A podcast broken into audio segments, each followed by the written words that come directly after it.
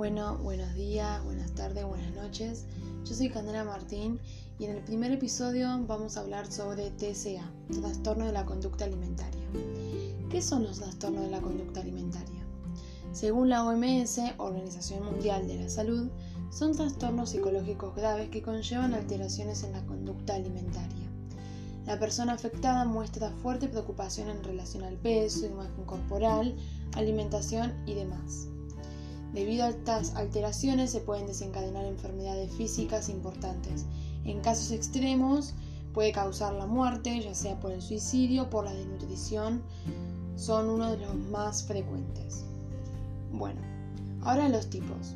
Bueno, dentro de los, eh, de los trastornos de la conducta alimentaria hay bastantes tipos y los más conocidos o los más frecuentes son anorexia nerviosa, que es uno de los que más, más importantes, ya que lleva a la desnutrición severa y lo que puede causar la muerte. Bueno, las personas con anorexia nerviosa son estrictas en cuanto a la comida, piensan constantemente en las calorías y en la comida, bueno, tienen una imagen corporal distorsionada y usan ejercicio, laxantes, dietas o lo que sea para bajar de peso. Bueno, dentro de esto hay dos tipos. La anorexia restrictiva, que son las que apenas comen, no compensan y bueno, llevan una dieta estricta según ellas. Después está la anorexia purgativa, que bueno, ahí entran los vómitos, comportamientos compensativos como el ejercicio. Estas sí se alimentan, pero bueno, eh, dentro de eso hay diuréticos, laxantes, hacen todo tipo de compensación. Bueno, luego está la bulimia nerviosa. Son las que comen por atracón, sienten que no tienen el control. Eh, las conductas son compensatorias luego de comer en exceso, es decir, purgación, entre paréntesis, vómitos. Bueno, se juzgan a ellas mismas o ellos mismos por su aspecto físico o su peso. Dentro de esta también hay dos tipos. La bulimia purgativa, que bueno, es toda aquella que vomita o se purga eh, luego de comer en exceso. Y después está la bulimia no purgativa que usa métodos de compensación que no son vómitos, sino que usa ejercicio excesivo, dietas, ayunos y demás.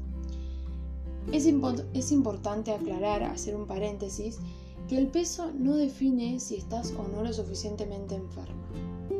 Bueno, ahora sigamos. Trastorno por atracón. Bueno, esto es el trastorno por atracón, es uno de los más conocidos también, que es en síntesis comer por atracón, o sea, no tener el control y comer y comer.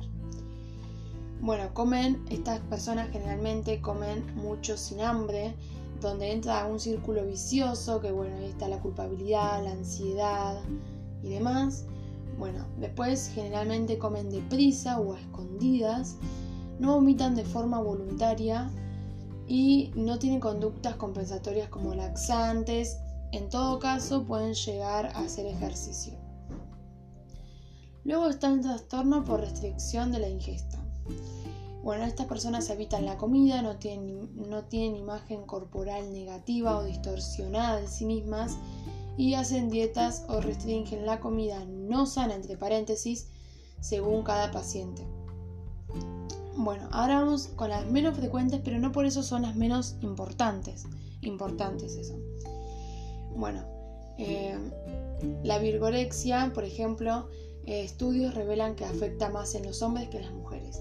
Es un trastorno eh, caracterizado por la preocupación obsesiva por el físico y tienen distorsión de la imagen corporal, que esto puede llevar a extrema actividad física, adicción a la musculación, trastorno alimenticio con dietas excesivas, basado en únicamente en carbohidratos y proteína, lo que hace que los lípidos se reduzcan, y llevan alteraciones metabólicas, ejemplo el uso de esteroides.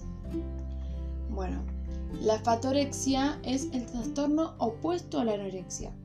Generalmente son personas obesas que se miran al espejo y no lo pueden percibir.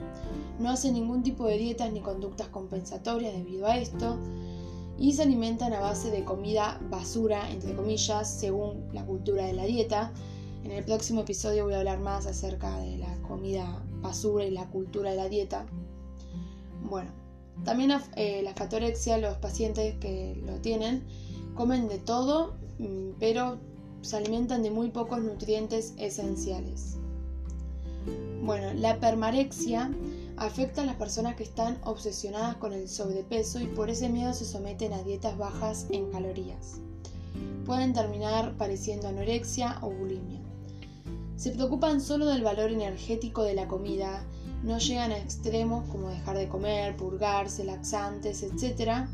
Pero sí son autoexigentes, tienen baja autoestima, no reconocen la enfermedad, inestables emocionalmente, eh, tienen una obsesión por las calorías y nunca se encuentran a gusto con su físico. Estas permarexia, estas personas siguen, muestran y enseñan la cultura de la dieta.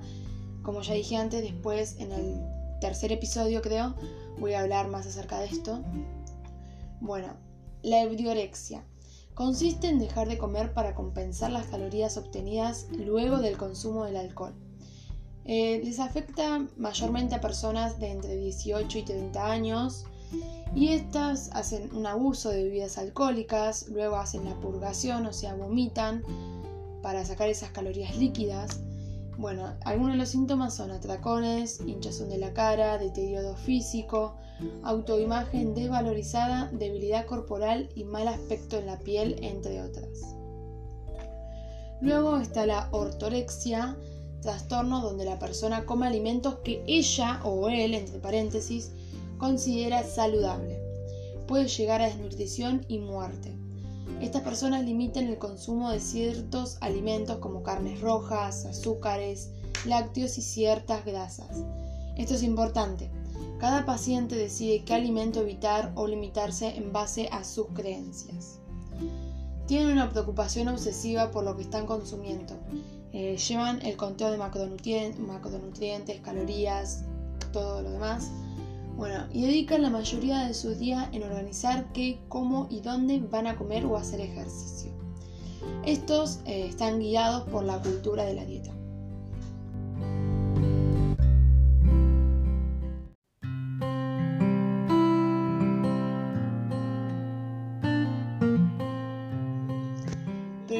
Que están guiados por la cultura de la dieta, sino que también la generan. Es importante tener en cuenta que si usted se siente relacionado con algunos síntomas, es mejor que no se automedique y consulte con un equipo profesional que lo la pueda guiar. Eh, los trastornos alimenticios no son un juego y es importante el apoyo familiar o los de su alrededor. La mayoría de personas con un trastorno alimenticio no reciben tratamiento. Estudios han reportado que solo el 20 o el 30% de las personas con TCA reciben tratamiento por este. Pero usted se preguntará, ¿por qué? Por los estereotipos acerca de los TCA, los adolescentes que sufren de anorexia y bulimia tienen el doble posibilidad de recibir tratamiento que aquellos que sufren de trastorno por atracón. ¿Por qué? Ya que el servicio de salud tiene conocimiento limitado sobre la diversidad de personas con TCA, sumándole que los individuos interiorizan estos estereotipos y creen que no están lo suficientemente enfermos, entre comillas. Eh, también por las prácticas incompetentes a nivel cultural, eh, otro, otro también es por los estigmas en el servicio de la salud. Las personas con TCA tienen mucho más posibilidades de recibir tratamiento para un problema percibido con el peso.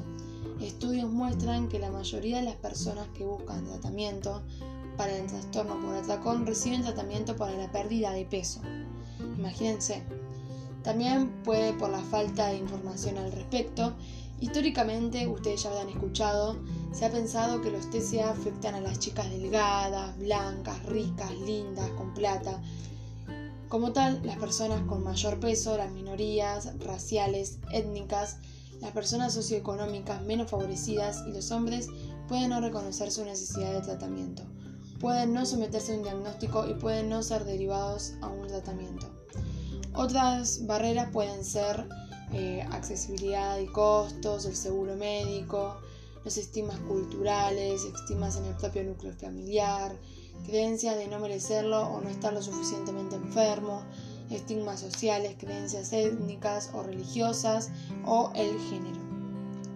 Bueno, espero que les haya gustado mucho el primer capítulo el primer episodio. Eh, nada, nos vemos para el próximo episodio que va a ser que vamos a hablar más de la realidad del paciente, vamos a ir más por el lado del paciente, de lo que puede sufrir, lo que pasa por su cerebro. Y nada, eso, muchas gracias por escuchar y nos vemos en el próximo episodio.